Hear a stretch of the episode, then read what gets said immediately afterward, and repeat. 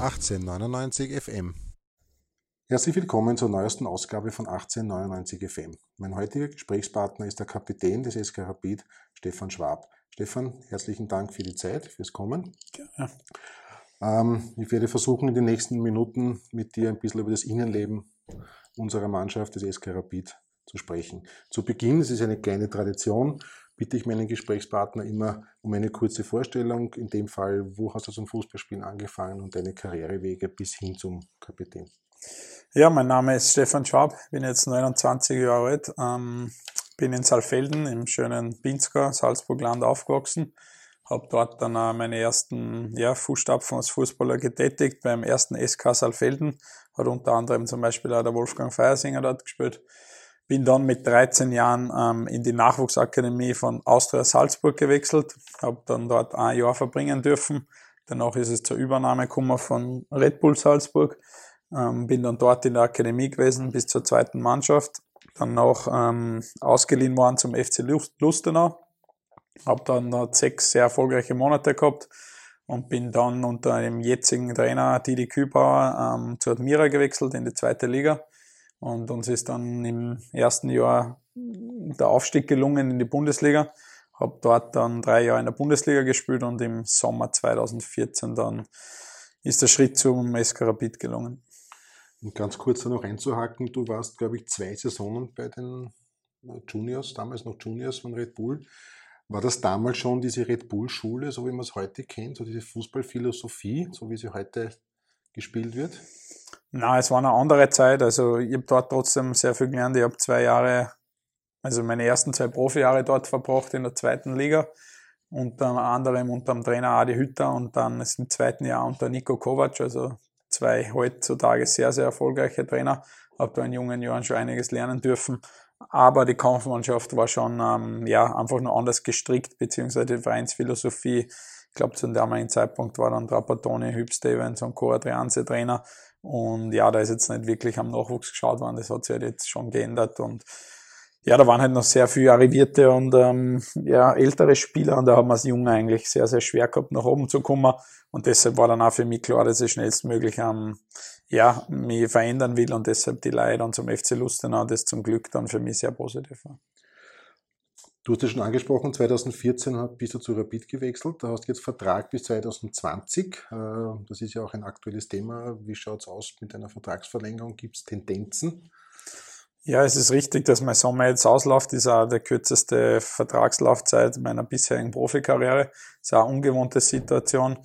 Ähm, ja, es gibt Anzeichen oder es hat ein klares Statement vom Verein gegeben, dass sie den Vertrag gerne verlängern wollen. Und ja, wir sind jetzt immer wieder in Gesprächen. Äh, wir tauschen sie aus, aber nichtsdestotrotz ist natürlich jetzt äh, das große Thema mit der Präsidentschaftswahl am Tisch. Und deshalb ähm, wird es noch ein bisschen dauern, aber wie gesagt, wir sind im Austausch und ja, werde dann auch natürlich auch mit meiner Familie abwägen, was für uns das Beste ist. Aber nichtsdestotrotz war sie die Situation da zu schätzen. Ähm, Verein hat mir sehr viel Vertrauen entgegengebracht und versuche einfach mein Bestes jetzt zurückzugeben. Aber wie gesagt, ähm, es wird jetzt noch ein bisschen dauern. Du hast die Wahl des Präsidenten kurz angesprochen. Ich möchte das Thema gar nicht allzu sehr strapazieren. Ist das bei euch irgendwie ein Thema? Ist es in der Mannschaft irgendwie ein Thema? Ja, ich sage jetzt einmal bei Spielern, die schon länger beim Verein sind, die jetzt schon einiges miterlebt haben, sprich Richtung Christopher Dieber und Mario Sonnleitner, Maxi Hoffmann und Co. einfach Spieler, die wirklich jetzt schon einige Jahre bei Rapid sind. Da unterhaltet man, schon, unterhaltet man sich schon hin und wieder, weil man ja die mit Michael Gama oder jetzt die zwei neuen Listen sozusagen auch persönlich kennen und natürlich ähm, tauscht man sich da aus. Aber es ist jetzt nicht so, dass uns das belastet oder ähm, wir selber das auch beeinflussen können. Deshalb ist das ein Thema wie für alle anderen Leute wahrscheinlich auch, die sich wirklich mit dem Verein beschäftigen. Ähm, du bist jetzt im Sommer wären sechs Jahre bist du bei Rapid. Was würdest du jetzt einmal zusammenfassen, waren deine positiven Highlights bis jetzt bei Rapid? Leider, Titel hat es bis jetzt keinen gegeben, aber abseits davon hat es ja trotz allem einige gute, sage ich mal, Highlights oder Spiele gegeben. Was würdest du für dich sehen, waren so die Best-of deiner letzten fünfeinhalb Jahre? Ja, persönlich ist für mich natürlich positiv gelaufen. Es ist generell ein Spiegelbild meiner Karriere. Ich habe immer Stufe für Stufe genommen. Ich bin nie irgendwelche Stufen übersprungen, aber auch nie welche runterpurzelt. Und deshalb war es auch bei Rapid so, dass ich hinkommen bin als, ja, als hoffnungsvoller Spieler von der Admira, habe mich dann in der Hierarchie Stück für Stück nach oben gekämpft und darf jetzt mittlerweile der Kapitän sein. Das ist natürlich für mich persönlich positiv gelaufen. Und sportlich jetzt als Mannschaft muss ich sagen, die positiven Erlebnisse waren schon ganz klar. Ähm, das zweimal überwintern im Europacup muss man auch ganz klar betonen. Ich glaube, das ist Rapid davor das letzte Mal in den 90er Jahren ähm, geglückt. Deshalb sind es für mich schon zwei große Erfolge, dass wir da zweimal über die Gruppenphase in der Europa League hinausgekommen sind. Ja, Cup-Finale wäre ja nie vergessen, auch wenn wir es verloren haben, aber wir waren zweimal in Klagenfurt äh, mit einem vollen Stadion mit so vielen Anhängern dort schon ein sehr, sehr positives Erlebnis gewesen. Leider nicht mit dem Titel geendet und von der Liga her, ja, zweimal Vizemeister waren. Das waren jetzt schon so die, die sportlich positiven Dinge. Du hast es angesprochen, du bist jetzt Kapitän seit äh, der Saison 2017, hast du das Amt offiziell vom Steffen Hoffmann übernommen.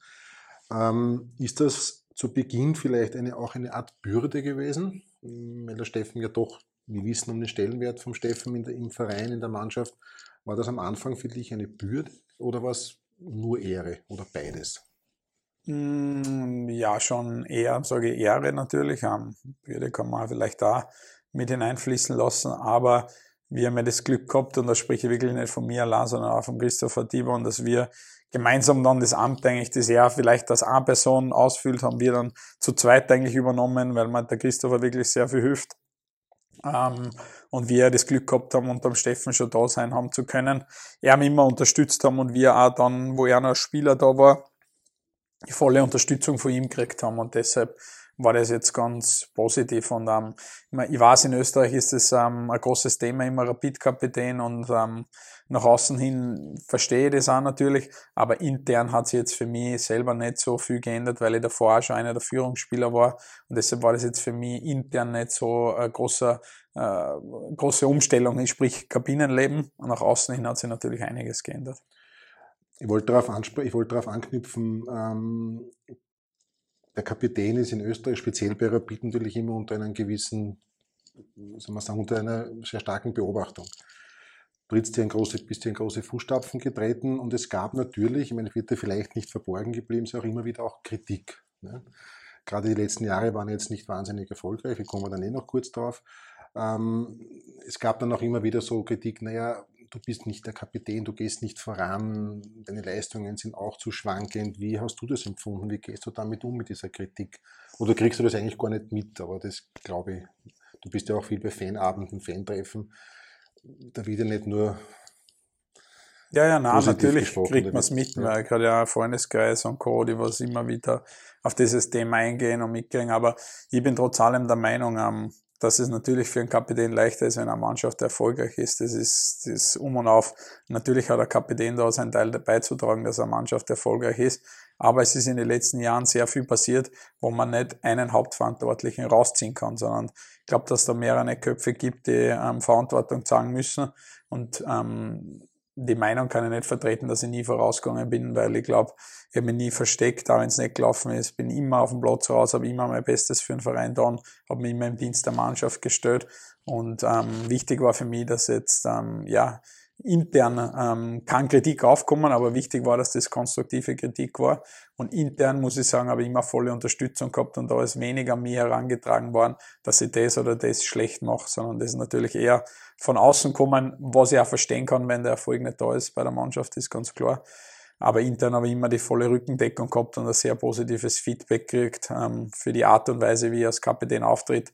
Und egal, ob das jetzt ähm, der Mike Büskens war, der Amerikaner, die war, der Didi Kübauer ist, ähm, der Andreas Müller, dann der Fredi Pickel oder jetzt auch der Zoran Barisic, bei jedem Einzelnen ähm, habe ich die volle Unterstützung, der Kapitän zu sein.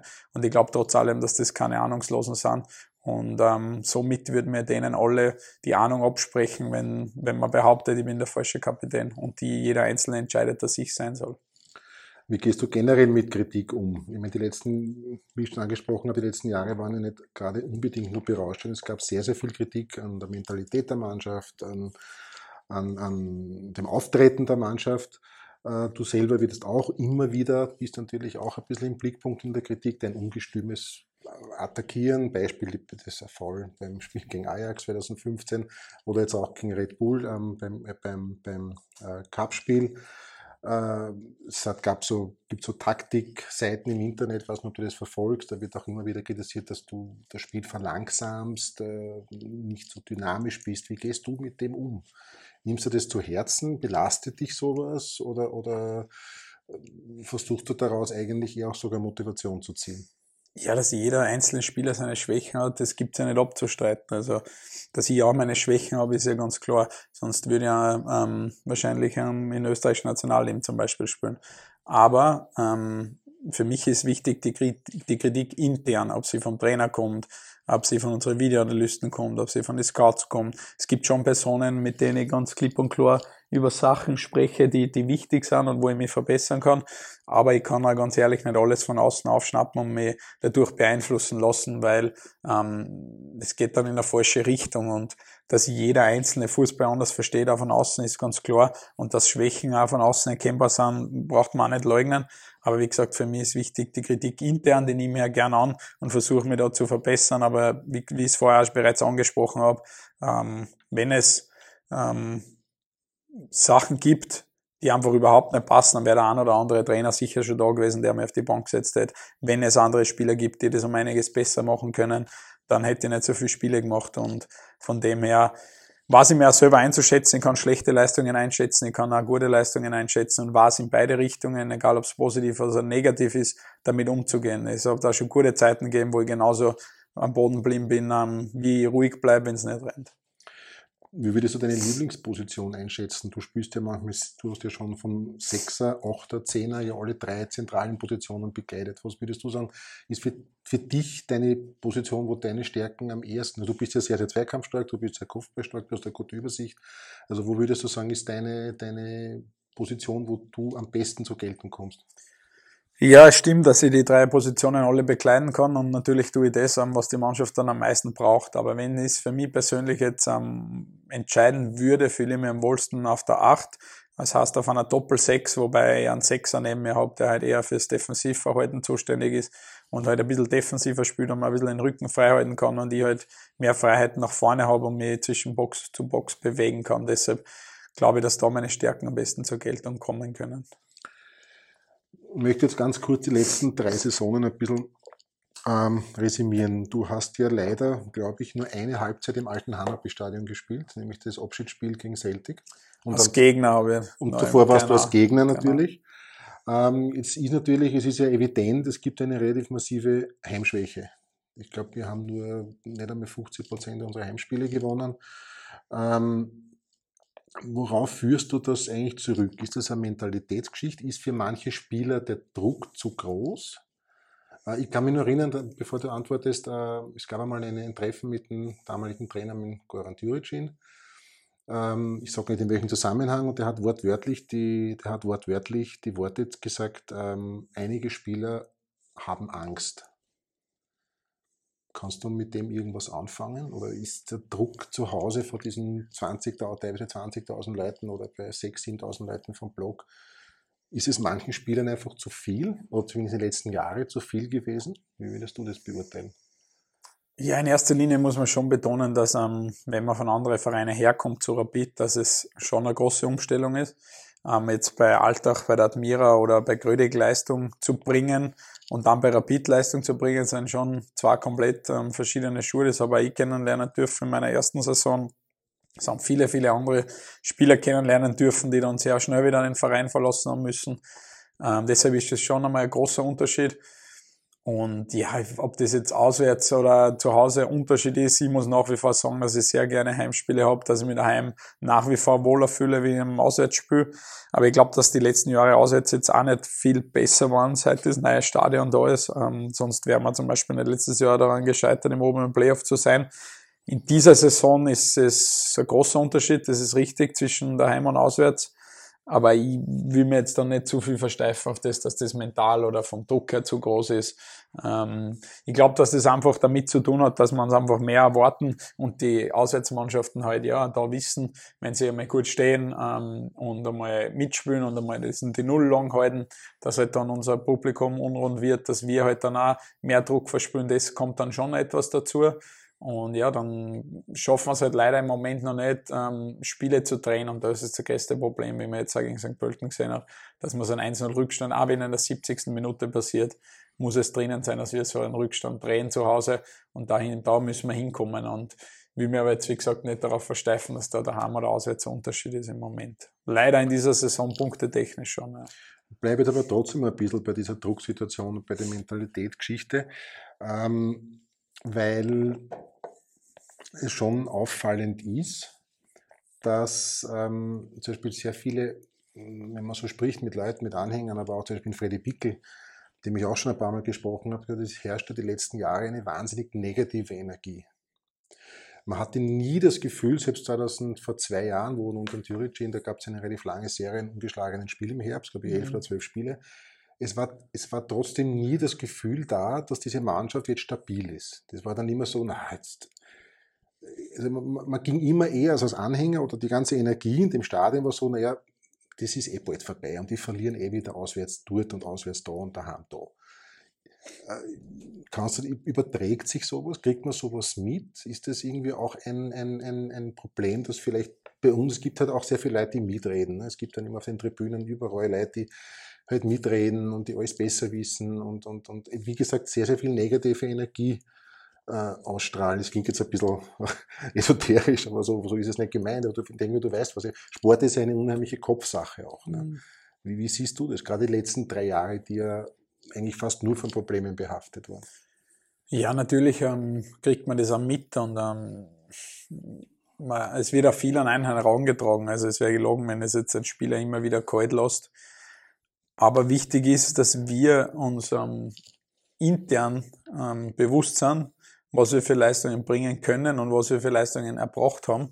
Und wir müssen uns selber einen Druck auferlegen. Und das muss der größte Druck sein und nicht der Druck von außen, weil das muss uns im Grunde genommen ähm, versuchen, wir müssen es versuchen auszublenden, weil es entscheidend ist, ähm, wie wir intern ähm, uns den Druck auferlegen und was wir intern imstande sind für Leistungen zu bringen. Und deshalb müssen wir das außen ausblenden, weil, wie du schon richtig angesprochen hast, es gibt eben sehr viele Leute, ähm, die mitreden, wenn es gut rennt, vor allem auch wenn es schlecht rennt, aber das können uns alles nicht belasten und wir können es nur am Platz beeinflussen. Und deshalb dürfen uns nicht damit beschäftigen, was rundherum alles passiert.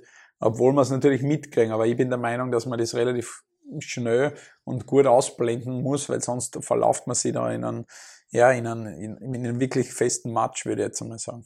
Ja, es stimmt schon, man muss es ausblenden, aber ist es auch gelungen? Ist es in den letzten Jahren immer auch gelungen?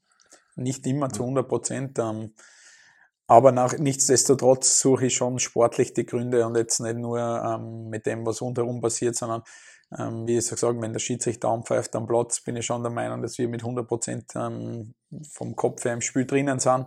Ähm, und ich bin der Meinung, dass wir halt die letzten Jahre es einfach sportlich, fußballerisch einfach nicht so auf den Platz gebracht haben, wie wir es wie wir's könnten.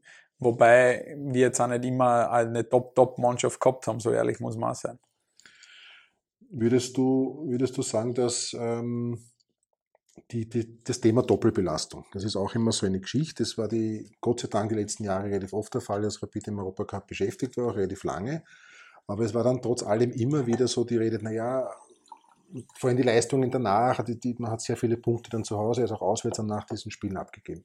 Jetzt demonstriert, ich muss es leider so sagen, der WRC und DASK, die da eigentlich relativ unproblematisch durchmarschieren. Also die spielen eine tadellose Europacup-Saison bis jetzt und gewinnen eigentlich alle ihre Spiele warum? Ich frage ganz eine simple Frage, warum schaffen es die, die wesentlich weniger Mittel zur Verfügung haben, auch infrastrukturell wahrscheinlich bei weitem nicht so weit sind wie wir, warum schaffen die das und warum war es bei uns letztes Jahr war es ja ganz eklatant, ne? der Queens gegen Celtic, äh, gegen die Rangers und drei Tage später kriegst du gegen die Austria 6-1. Ne? Ich meine, über die Umstände brauchen wir mhm. jetzt nicht reden, aber Fakt ist, dass es sehr, sehr viele Spiele nach den Europacup-Spielen gegeben hat, ähm, ist man, war man schlecht vorbereitet? Ähm, warum schafft es Rapid nicht, beziehungsweise warum wird das immer so extrem thematisiert? Jetzt zu der Frage, warum so extrem thematisiert wird, das ist eh jedes Thema bei uns, das extrem thematisiert wird von außen richtig, rein. Es wird aber von ähm, Vereinsseite auch thematisiert. Es gab auch immer, auch immer wieder die Trainer, die immer wieder gesagt haben, naja, wir können nicht gescheit trainieren unter der Woche und so weiter und so weiter. Ja, ja, für mich ist schon ein Punkt, aber unabhängig, was ich da jetzt sage, es wird sowieso als Ausrede verwendet. Aber wenn ich mir jetzt zum Beispiel an Lask und WRC anschaue, kann ich mir jetzt nicht erinnern, dass die beiden Mannschaften zum Beispiel jetzt aktuell irgendeinen Stammspieler auf der Verletztenliste haben. Das ist jetzt nur ein Beispiel und das wird man sicher als Ausübung angehängt, aber ich kann sagen, die haben beide Mannschaften nicht einen Verletzten von den ersten 16 Spielern. Der einzige, der jetzt beim Lask verletzt ist, der Ramsebner zum Beispiel. Den haben sie aber intern mit Filipovic noch besetzt zum Beispiel. Ähm, und wir haben die letzten Jahre schon immer wieder große Verletzungsprobleme gehabt und das ist auch dieses, diese Saison schon wieder leider der Fall. Und Natürlich müssen wir, wie du es richtig angesagt hast, von den finanziellen Mitteln, von der Infrastruktur so weit sein, dass wir vielleicht vier, fünf Ausfälle verkraften können. Ähm, in der Doppelbelastung haben wir es leider nicht geschafft. Also da haben wir die Ausfälle überhaupt nicht ähm, ja, kompensieren können. Und da muss man schon an der Mannschaft den Vorwurf machen, ob es wir einfach eben, da kommen wir dann wieder, jetzt kommen wir auf das Thema mental zurück, warum wir es nicht geschafft haben, ähm, beim Spiel wie bei den Rangers, wo man wirklich ähm, ja, drüber gehen kann, wo man sie ja bis am Schmerzpunkt richtig ausüben kann, warum man es dann nicht drei Tage später in einem Derby schaffen oder warum man es dann nicht in Alltag oder was weiß ich, wo nicht schaffen. Den Vorwurf muss sich die Mannschaft zu 100 Prozent gefallen lassen, dass sie vielleicht mental das nicht auf die Reihe gebracht hat, alle drei Tage gute Leistungen zu bringen und dass das vielleicht für den einen oder anderen zu viel war. Aber du ja als Kapitän, beziehungsweise der, der Mario Sonnleitner hat sowas ja auch äh, in meinem Gespräch mit mir auch schon mal angesprochen, dass es halt einzelne Spieler gab, die halt ihr eigenes Interesse oder ihr Ego vor der Mannschaft, vor die Mannschaft gestellt haben. Jetzt bist du mit dem, mit Sonnleitner, mit Tivo, noch mit Strebinger, Profis. Das ist jetzt auch noch nicht Profis, aber auch Spieler, die zu einem gewissen Teil mit diesem Verein schon auch verbunden sind. Ja? Äh, wie kann man, kann, man diese, kann man diese Spieler dann irgendwie führen? Kann man denen das irgendwie versuchen näher zu bringen? Oder ist es bei manchen Spielern, oder diese, neue, diese Generationen Spielern, diese 29, 21-Jährigen, ist das, funktioniert das einfach nicht mehr? Ja, ich glaube, wir haben versucht, alle Hebel daran ja, in Bewegung zu bringen, dass wir das hinbringen. Vor allem letzte Saison, ähm, jeder Spieler, der die ganze letzte Saison da war, es, dass man zum Beispiel, oder kann es bestätigen, dass wir sehr viel im mentalen Bereich gearbeitet haben, auch mit Mentalcoaching und dass wir auch sehr viel interne Gespräche geführt haben. Egal, ob es jetzt in einzelnen Gruppen war, ob es vor der ganzen Mannschaft war, da haben wir wirklich alles versucht und wahrscheinlich sogar wöchentlich, fast alle zwei Wochen, wo wir wirklich an die Hebel angesetzt haben, wo wir geredet haben, wo wir zusammengesessen sind, wo wir alles Mögliche angesprochen haben und es hat nicht funktioniert. Und ja, mittlerweile ähm, sind wir so weit, dass wir versuchen, die Balance zu finden, zwischen etwas zu tun und dann einmal Sachen stehen zu lassen. Aber nichtsdestotrotz müssen wir es hinbringen oder haben wir meiner Meinung nach auch jetzt in den letzten Monaten verbessert, dass wir intern klipp und klarer Sachen ansprechen, die nicht funktionieren. Ähm, aber da bin ich der letzte Fan davon, dass das die Öffentlichkeit äh, mitbekommt. Darum will da jetzt auch nicht über irgendwelche Namen von Spielern reden oder ähm, sagen, was uns da genau nicht passt hat, sondern das sind Sachen, die wir intern klären müssen. Aber ja, zu 100% recht. Ähm, wir haben es vielleicht von der Art und Weise, auch vom, vom Kader her, einfach nicht hinbracht, dass wir den inneren Schweinehund immer bezwingen können. Du hast, du hast gesagt, ähm, Mentaltraining, das heißt, arbeitest du zum Beispiel selber auch mit einem Mentaltrainer? Holst ja, immer wieder. Ähm, schon, ich war jetzt nicht nur, wenn es schlecht gelaufen ist, schon, schon seit längeren Zeitraum immer, immer wieder. Es hat dann auch vereinzelte Spieler gegeben, die bei uns im Verein immer wieder mit Mentalcoaching gearbeitet haben. Und wir haben aber auch als Gruppe, also als ganzes Team gemeinsam mit zwei unterschiedlichen Mentaltrainern gearbeitet, dass wir halt ja, einfach wieder in die Spur finden und erfolgreicher werden. Die, kommen wir gleich dazu, die bisherige Saison verlief ja, ja, sagen wir, es ging aufwärts. Man hatte das Gefühl, dass da eine Mannschaft am Platz stand. Jetzt kam dann dieses Spiel gegen St. Pölten. Also der Zeitpunkt des, der Aufzeichnung ist jetzt zwischen St. Pölten und Altach. Ähm, wie ist das jetzt zu erklären? Jetzt spielt man gegen, zweimal gegen Salzburg sehr gut. Man, man gegen Hartberg mit, das war sehr wildes Spiel, man hat aber doch in der 95. Aus den, den, den Treffer noch erzielt. Also man war mental eben genau was das Thema wieder auf der Höhe, man konnte Spiele drehen. War vielleicht diese, letztlich dann doch diese vielen Niederlagen in den letzten Wochen, in den letzten Minuten dann doch irgendwo einmal eine zu viel, nämlich dieses Salzburg-Spiel in der, was wann ist es dort gefallen, in der 94. Es ist dann doch einfach dann einmal zu viel. Man sagt, irgendwo muss er mit der Knacks dann, jetzt abgesehen von den Verletzungsproblemen ja. und so weiter.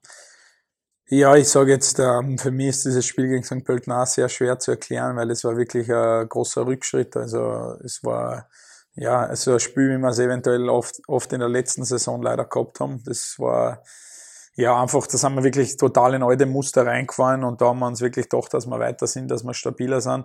Und das ist jetzt enorm wichtig, in Alltag ähm, eine Reaktion zu zeigen. Und dass man wirklich als Mannschaft sagt, dass das ein Ausrutscher war gegen St. Pölten. Sollte das nicht der Fall sein, ja, dann ähm, pff, ist es wieder richtig schwer zu verarbeiten. Aber ich bin jetzt schon der Meinung, dass wir in Alltag äh, eine Reaktion zeigen können oder werden und dass wir das dann wirklich als Ausrutscher stehen lassen können. Aber wenn es eben nicht der Fall ist, dann müssen wir uns einiges überlegen. Und es stimmt, ja, diese Spiele, vor allem Lask war die erste, wo ich mich erinnern kann, wo du in der 94. in die Knie gehst, ähm, gegen Salzburg im Cup, dann die zweite, wo du in der 121. in die Knie gehst, machst jetzt in Salzburg einen späten Ausgleich, verlierst die Partie wieder. Natürlich ähm, kannst du das auch zweimal locker wegstecken. Vielleicht war es jetzt auch in Hinsicht auf St. Pölten ähm, ein drittes Mal zu viel, aber kann man auch nicht so stehen lassen, dass man dann gegen St. Pölten so auftritt. Da werden schon mehrere Faktoren mitgespielt haben. Und wie du angesprochen hast, muss man leider ansprechen, aber offensiv von der Personaldecke sehr, sehr dünn besetzt und tut uns schon, dann fehlen uns schon Spieler, die wichtig sind für uns, vor allem im Spiel gegen St. Pölten, wo wir halt einfach gezwungen sind, im letzten Drittel mehr Ideen zu, zu haben, wo wir weniger Räume vorfinden. Da tun wir uns jetzt vielleicht gerade im Moment einfach nur schwer, dass wir ähm, gegen solche Mannschaften, die defensiv gut stehen, dass wir kleine Räume bespülen und die auch lösen können. Vielleicht ist es im Moment wirklich so, dass wir in diese Top-Spiele, auch wenn wir es leider schlussendlich dann knapp verloren haben, aber auch gegen den WRC, gegen Salzburg, haben wir gute Leistungen gebracht, sind dafür nicht belohnt werden. Und jetzt geht es darum, in den nächsten Wochen auch gegen die vermeintlich Schwächeren wieder zu punkten. Und da müssen wir uns was einfallen lassen, zu 100 Prozent. Gut, aber Alltag ist jetzt auch nicht gerade der berühmt gute Boden für uns. Ne? Das ist ja auch so eine Faszinosum. Warum? Mein Alltag hat jetzt bei, bei weitem jetzt die letzten Jahre jetzt keine, sie haben eine solide Mannschaft immer. Sie arbeiten auch sehr solide, ist zumindest mein Eindruck. Aber warum tut man sie immer in Alltag oder auch in, beim, beim WRC? Das sind so, wo ich vorher angesprochen habe, so negative Energie. Dann denkt man sich, oh Gott, jetzt kommt wieder Alltag, jetzt kommt wieder Wolfsberg auswärts. Ist das bei euch Spielern auch so verankert oder fahrt ihr dann einfach hin und sagt, na, oder hat man diese Bilanz irgendwo doch im ja, Hinterkopf? Ja, wir, die was lang da sind, die oft dort dann bei diesen Spielen dabei waren, natürlich weiß man es, jetzt fahren wir wieder dahin und man weiß, pff, da haben wir in den letzten Jahren nicht viel gewonnen. Die Nein-Spieler belastet es natürlich null, weil die überhaupt kein Wissen davon haben, was in den letzten Jahren in diesen Stadien passiert ist. Ähm, aber natürlich wäre es einmal super, wenn wir so eine, so eine Statistik brechen können. Wir haben das letztes Jahr im Cup gegen WRC eigentlich mit einem 3-0 eindrucksvoll bewiesen fahren dort dann in der Liga hin und verlieren wieder. Ähm, ja, sehr kurios und nichtsdestotrotz wären wir Sportsmänner oder Sport, Sportler einfach falsch daran gelegen, dann dieses Spiel immer im Vorhinein schon wieder abzuhaken, sondern wir werden jedes Mal aufs Neue dorthin fahren und an uns glauben. Und das ist das Wichtigste, dass man an sich glaubt und wieder in den Alltag versucht, alles rauszuholen. Und ja, ich kann es nur, ich werde nicht müde, das zu betonen, dass wir Spiel an uns glauben und versuchen, da drei Punkte zu holen. Und das werden wir auch dieses Mal versuchen. Und ja, ich sag mir immer dem Spiel, aber man muss mit Optimismus und mit Glaube hinfahren und das werden wir auch dieses Mal machen. Ähm, Wird es bezüglich äh, Personal irgendwelche äh, Zugänge quasi geben? Es könnte Philipp Schobesberger wieder dabei sein. Ja, ich kann da auch nicht einen Trainer, ähm, ist im Mund aber natürlich weg. Aber ist er, ist, er schon, ist er im Training wieder? So, ja, so. im Training ist er, genau. Okay. Ähm, es ist auch der Thomas Murg jetzt mittlerweile, jetzt hat er ja auch schon gespielt wieder gegen St. Pölten, aber da war er noch nicht zu 100% fit. Und jetzt ist er auch schon wieder in einem besseren Zustand. Also ich hoffe, dass sich das Lazarett jetzt erlichtet und spätestens nach der Länderspielpause, dass noch einmal der ein oder andere dazukommt, da jetzt der Funtas leider verletzt. Ähm, ich hoffe halt wirklich, dass wir jetzt gegen Alltag drei Punkte einfallen und dann, dass wir dann in der Länderspiele diese Verletzungen, die absehbar sind, alle wieder an Bord kriegen, damit wir wirklich ähm, ja, äh, aus dem Vollen schöpfen können, beziehungsweise ich wünsche es uns als Mannschaft und vor allem ein Trainer. Du bist ja als Kapitän ja nicht nur der Kapitän, der den Wimpel austauscht, sondern du bist ja auch, hat man in den letzten Wochen sehr oft Fotos gesehen, sehr bemüht, den Koya Kitagawa zu integrieren. Wie sind da die Fortschritte? Ja, das ist eine Aufgabe von Führungsspielern und ich sehe mich schon in der Pflicht als Kapitän mit einigen anderen, einfach neue Spieler, die nach Wien kommen, zu helfen. Das ist jetzt natürlich das Beispiel beim Koya kriegt man es mehr mit, ähm, aber wir haben es auch genauso beim Matteo Barac oder letzte Saison beim André Ivan und, und Pavlovic und Co. versucht. Und ja, der, äh, der Koya ist ein sehr offener Typ, er ist ähm, zielstrebig, er kommt daher und man sieht einfach, dass er, dass er das alles aufsagen will und der will einfach nach vorne kommen, der will sich da wohlfühlen und vor allem will er sportlich Erfolg haben. Und das ist das Um und Auf. Wenn einer sportlich Erfolg haben will, dann wird er alles dafür da rundherum, damit das dann am Platz funktioniert. Und das ist bei ihm zu 100% das Gefühl. Und ja, es geht besser. In Deutsch hat er jetzt natürlich noch Probleme, aber er ist gut dabei, dass er das lernt. Ähm, wir können uns mit ihm schon ganz gut verständigen. Und ja, leider ist er im Moment verletzt und wir hoffen, dass er uns helfen kann, weil er hat ein Potenzial. Und wie ich es vorher angesprochen habe, ähm, er wird da Erfolg haben, weil er einer ist, der es erzwingen will am Platz und der wirklich hart dafür arbeitet und nicht sagt, wenn es bei Rapid nicht klappt, dann gehe ich zum nächsten Verein in Europa, wie es vielleicht auch viele andere gemacht haben, sondern der hat jetzt die Chance gekriegt, aus Japan in Europa Fuß zu fassen und er will es da unbedingt schaffen. Und deshalb bin ich der Überzeugung, dass das auch funktionieren wird, weil der nicht schon irgendeinen Plan B im Hinterkopf hat, ähm, funktioniert bin ich sowieso weg, funktioniert es nicht, bin ich auch weg. Ähm, das interessiert den im Moment überhaupt nicht, sondern der will einfach die Sprache lernen, der will da spielen und blendet das, was in der Zukunft passiert, um und äh, aus. Und das ist, glaube ich, bei vielen anderen Spielern ein Problem, dass sie vielleicht im Kopf schon immer an zu viele andere Dinge denken, die passieren können in der Zukunft. Und, und sich nicht aufs Jetzt und Wesentliche Genau, nicht jetzt auf das Jetzt und Wesentliche im Trainingsalltag, an das Spiel, das was am Wochenende vor der Tür steht, konzentrieren. Ähm, wir haben die letzten Wochen, auch diese Saison sehr auffällig, es sind sehr, sehr viele hochtalentierte junge Spieler jetzt im Kader, die auch schon gespielt haben. Ähm, wie siehst du da deine Rolle, auch in Kombination mit dem Steffen Hoffmann, der hier ein als Talente-Manager ja diese Burschen ja doch sehr intensiv betreut. Unterstützt du ihn da oder unterstützt er dich oder wie ist da die, der ja, natürlich sind wir mit dem Steffen im Austausch, weil er ja doch auch nicht dann bei jeder Trainingseinheit von uns zuschauen kann und fragt natürlich immer wieder mal nach, wie sie die Jungen dann im Training, wie sie sich präsentieren, ähm, wie sie sich ja menschlich und so weiter verhalten. Da tauschen wir uns absolut aus, weil das ein wichtiges Feedback für seine Arbeit ist. Und ja, das macht ein guter Steff. Ähm, ich glaube auch, dass er individuell mit den Jungs trainiert und dass er ihnen auch allein schon hilft mit seiner Art und Weise, wie er mit Spielern redet und natürlich die Jungen, die Jungs auch viel Respekt vor ihm haben und der wirklich die weiterbringen kann. Und jetzt muss man natürlich als Verein den ähm, die Jungs halt richtig anführen und sie gut einsetzen. Ich glaube halt schon, dass ein Junge am Anfang sehr schnell Euphorie hat. Wichtig ist, dass er dann konstant seine Leistungen und seine Einsätze kriegt. Und das ist jetzt der nächste Schritt. Sie haben schon alle Talentproben abgelegt und jetzt ist der nächste Schritt, dass sie wirklich auch im Training konstant sind und dass man sie wirklich jede Woche bringen kann. Jetzt noch ganz kurz zu dir. Ähm, Hast du eigentlich jetzt von dir aus noch einmal den Wunsch zu wechseln, speziell ins Ausland? Man weiß ja, du bist ja ein großer Italien-Liebhaber oder, oder wie siehst du deine Zukunft bei Rapid? Kannst du dir vorstellen, hier bis zum Karriereende zu spielen?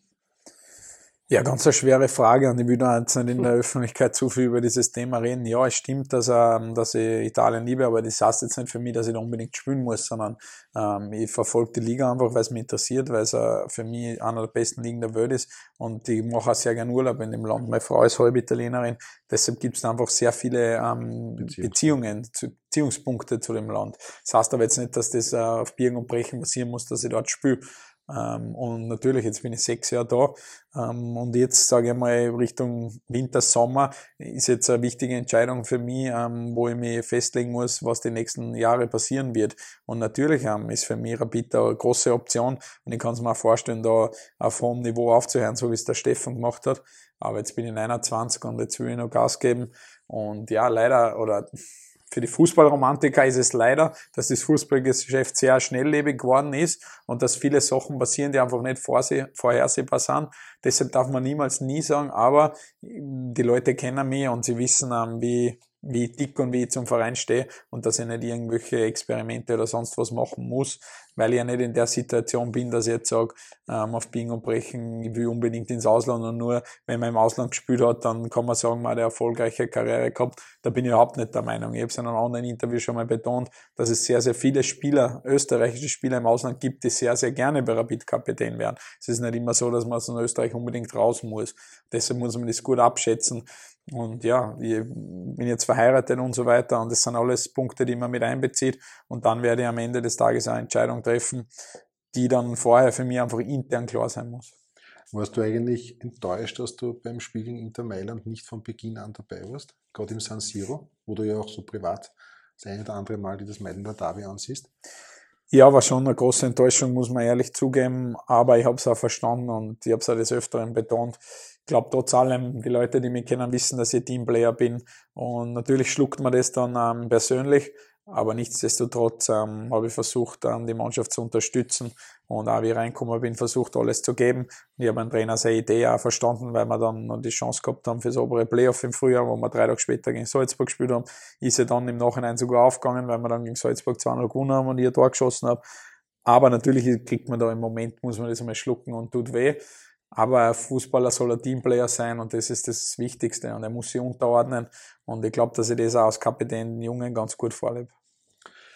Gut, jetzt zum Abschluss noch, ähm, du machst ein MBA-Fernstudium. Ähm, was genau ist es und in welches Themengebiet arbeitest du dich da ein?